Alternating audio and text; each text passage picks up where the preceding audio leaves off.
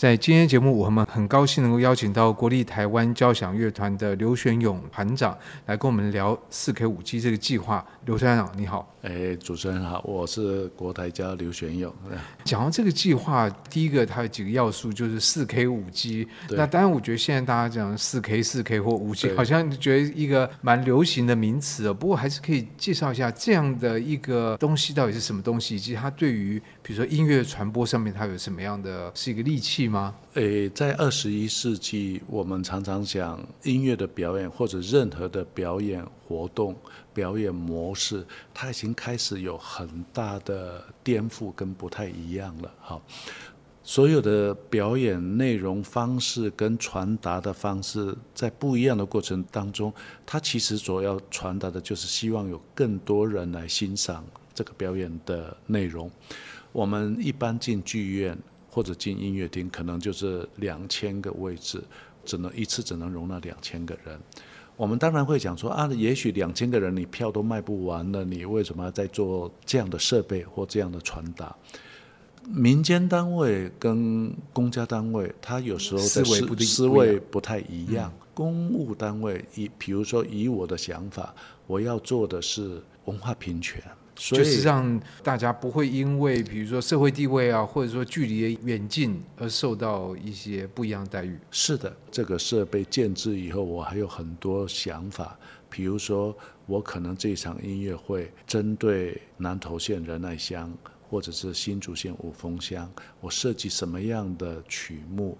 我当然我不知道他们所有仁爱乡有多少人有空可以欣赏，我不知道。但是我也可能对澎湖做一个表演，可是演奏在国立台湾交响乐团。我对澎湖的中小学学生上一堂音乐课，哦，就线上的上课，线上的上课，也就是说他在教室里面，我们跟音乐老师一起线上同步，我们就一直连线测试这个。嗯、那测试这个技术，国台交是做的非常的成熟，我们可以透过四 K 五 G 的设备，无远佛界的帮。我常常想在音乐教育方面，国台教是可以做得更符合时代的潮流，更能够用更少的力量做更影响深远的事情。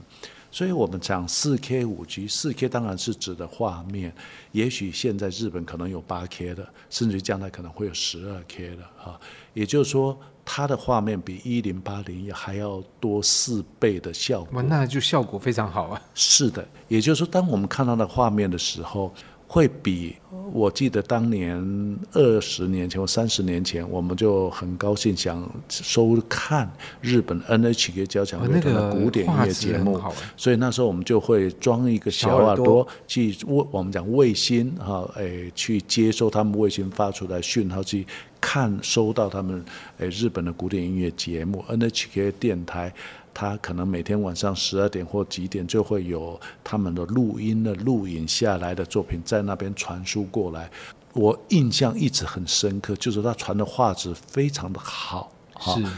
当然几十年前日本 Sony 公司一直跟卡拉扬有很多的合作，卡拉扬。从出唱片做最后出 CD，我们想想看，这是几十年前的事。从 LD 开始出到 CD，变成一个小小的光碟，最后 DVD。这些都是当年我们所无法想象的，可是卡拉扬就一直走在最前面，因为他跟 Sony 的董事长是好朋友，每一个影音出来如何录音留下重要的好了，交响人留下重要的录音，这是我们看历史的轨迹一直走走到现在，就是除了录音之外，现在大家要看到影像了。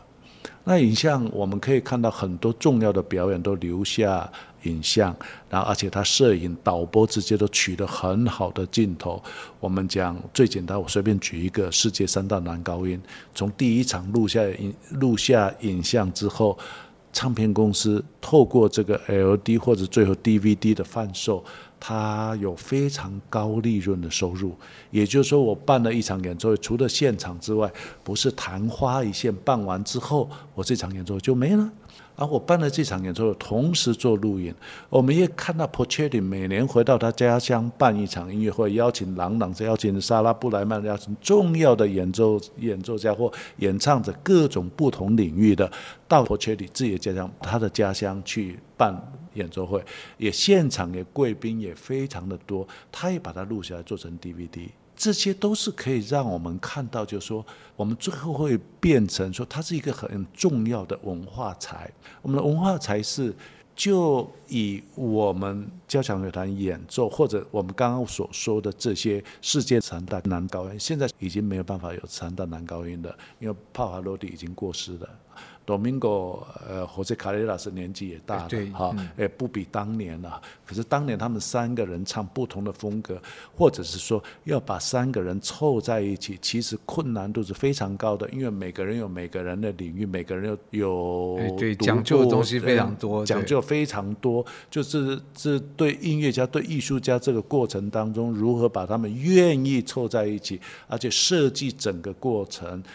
然后觉得三个人好像都都好像好朋友的感觉，合作无间。然后他们分量也也不能冷冷落其中一个，这个这个是我觉得只是最难的事情啊、嗯。但是我们就看到一个文化财，它几十年下来哈，它就是这个行销是很成功的，所以我就会想到柏林爱乐卡拉扬时代开始做 CD 做 DVD，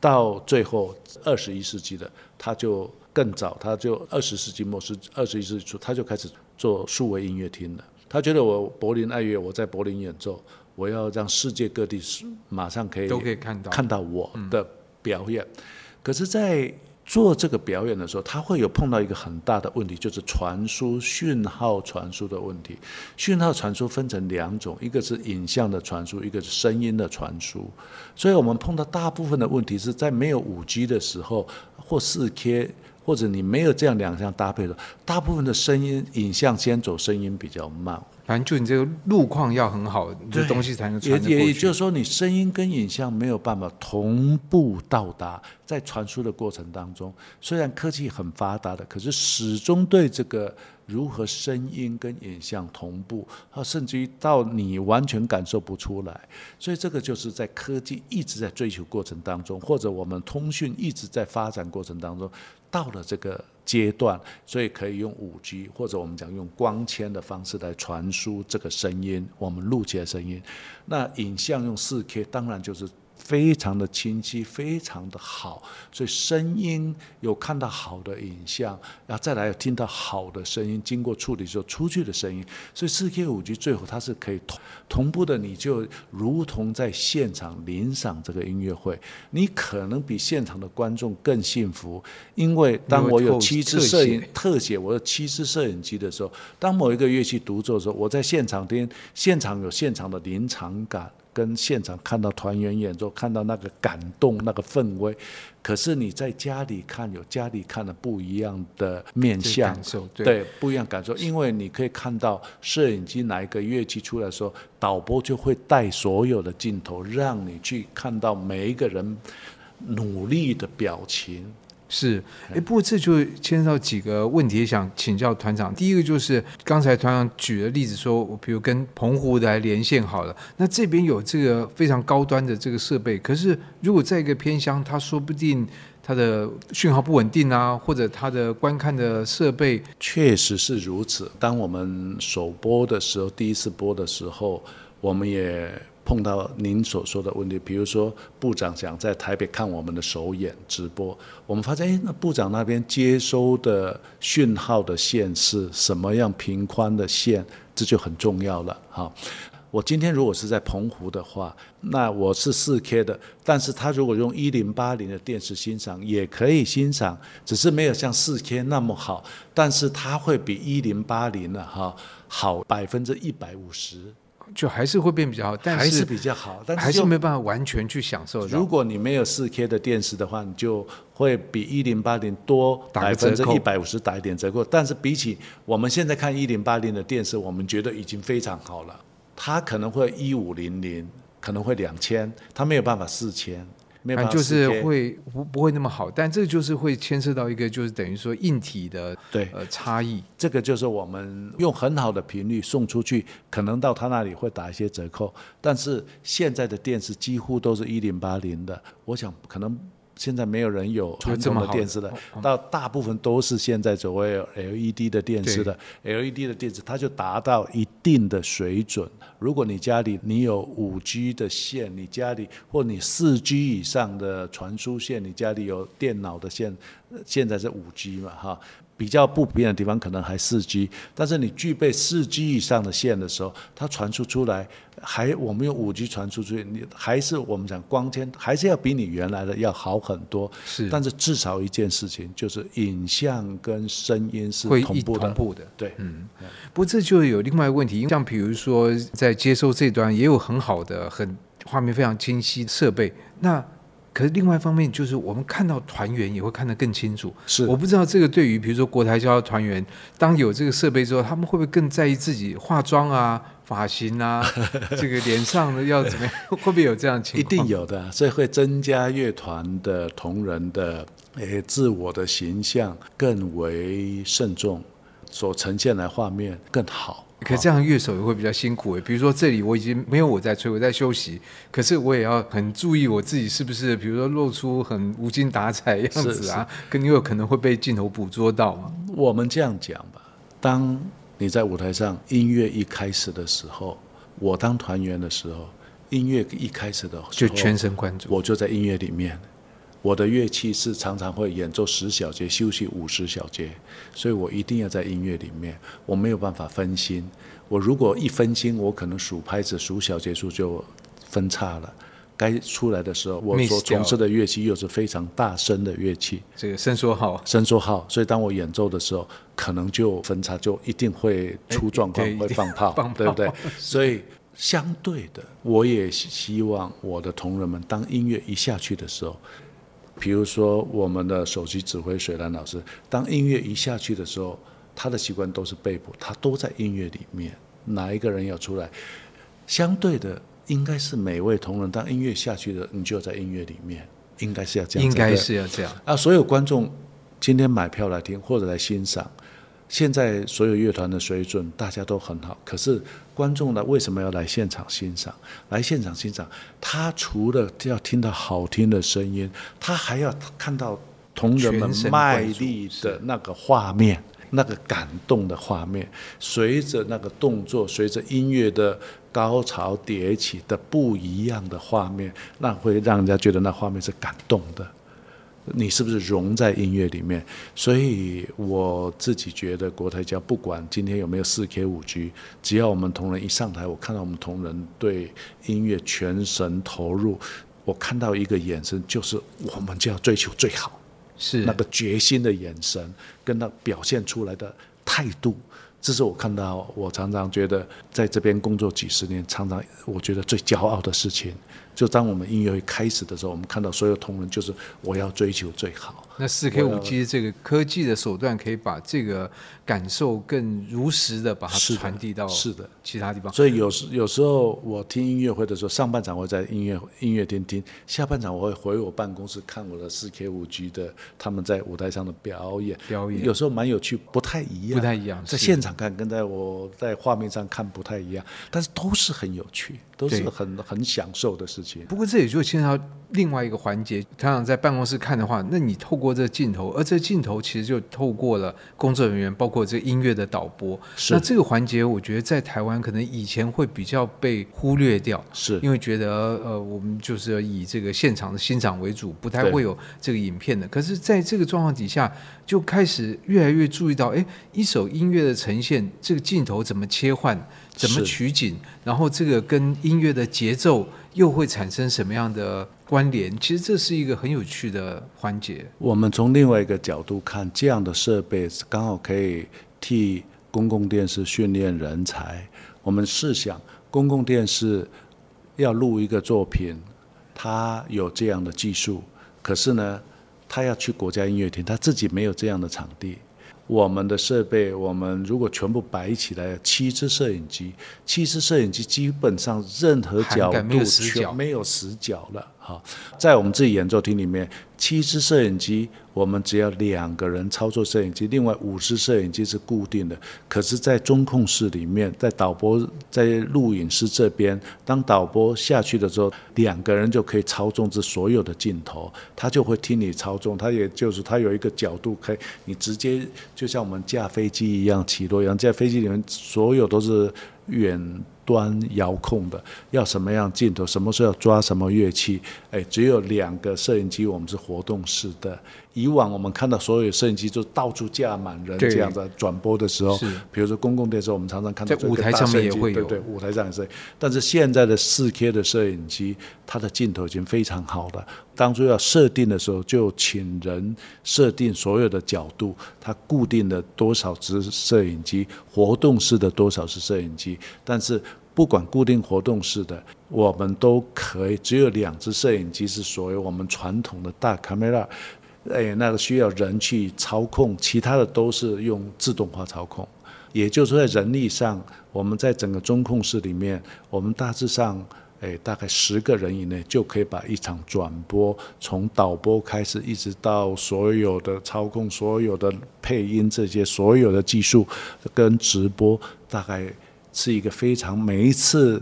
转播的时候，我们都看到好像菜市场一样，非常热闹，因为。他们要一开始里面就非常热闹，一直而且非常紧张，非常紧凑，就是很紧，一直音乐会结束，因为中间不能出任何差错，因为出任何差错，收看的那一端就会看到你的瑕疵的部分。这样，这就好像网球现场的直播，转播一样，它转播它有很多镜头，但网球跟乐团不一样，因为乐团它的乐谱已经写在那边，对，所以还是要有一个人就事先怎么去规划什么地方要抓什么作品，而且这件事情特别在比如说像马勒的交响曲。那个非常热闹，同时有很多乐器都在发生事情。这个就是我们通常啊，哈，作为一个指挥家，他事前他要读谱，研究每一个乐器音乐。读谱当然是最后看到乐谱。他其实当一个指挥家要指挥一部作品的时候，他就要去爬书这个作曲家什么时候做这个作品。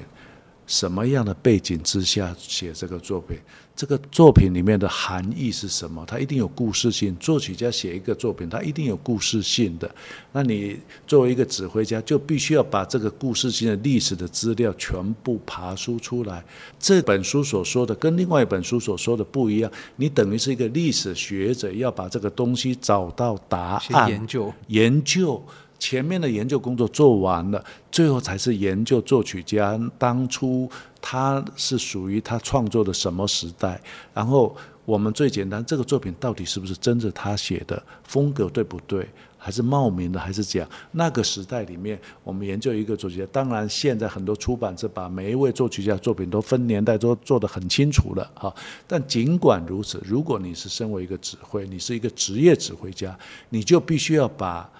这个作曲家，刚刚我所说那些，彻底把它翻出来，因为所有东西你融会贯通以后，你才能最后讲风格，才能研究到总谱，才能带领团员。我的诠释是这样，从不同的历史考究，一直到他作品，到一直到最后，你如何呈现当年他所想的写这个曲子的背景是怎么样？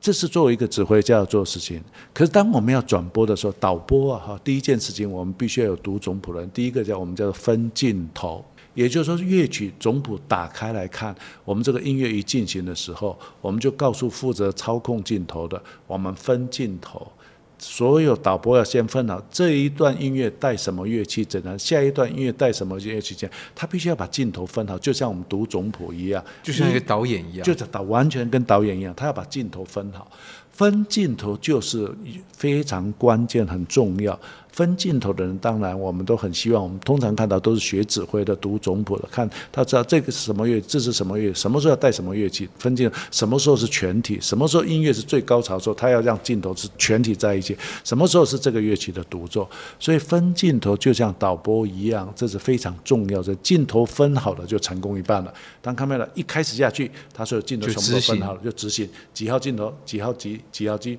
他只要一二三四五六七七五。四、二、一，它不同的镜头。哇，那等于要懂音乐，也要懂技术，哎。是，所以这个就是将来有机会，我们也想透过这样培训，转播人才。就音乐导播的培训，音乐导播培训，我们现在当然因为组织一直在做一个调整，希望将来成立音乐中心。那成立国立台湾音乐中心的时候，将来就有这个部门，一定会有录国人的作品，要自己的人才去录，这样会有很多很多这个人才培育的部分，这是很重要的一项。那在今天节目里面，我们邀请的是国立台湾交响乐团刘学勇团长。从刚才团长分享，我想一方面大家也长了见识，二方面也可以了解到国台交现在做的事情以及未来的规划。而这个蓝图也希望能够在说，不管是前人努力，还是现在的在位者，以及之后它能够延续下去，然后把这样的一个音乐的活水，让它能够流动的越来越浩大。那今天就非常谢谢刘团长，谢。谢谢谢谢以上节目由数位传声制作。